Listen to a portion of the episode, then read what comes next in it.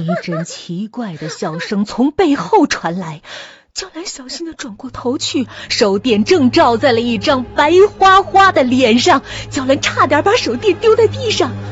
姐姐，你也看到了吧？原来是小莫。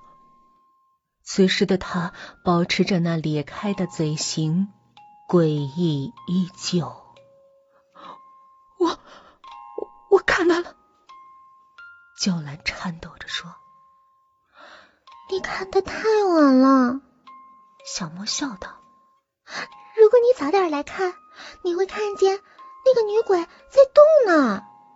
真的，一两个小时之前，她还在房顶上动呢。”娇兰突然想起了什么：“那，那你看见她的样子了吗？”“没有，只是……”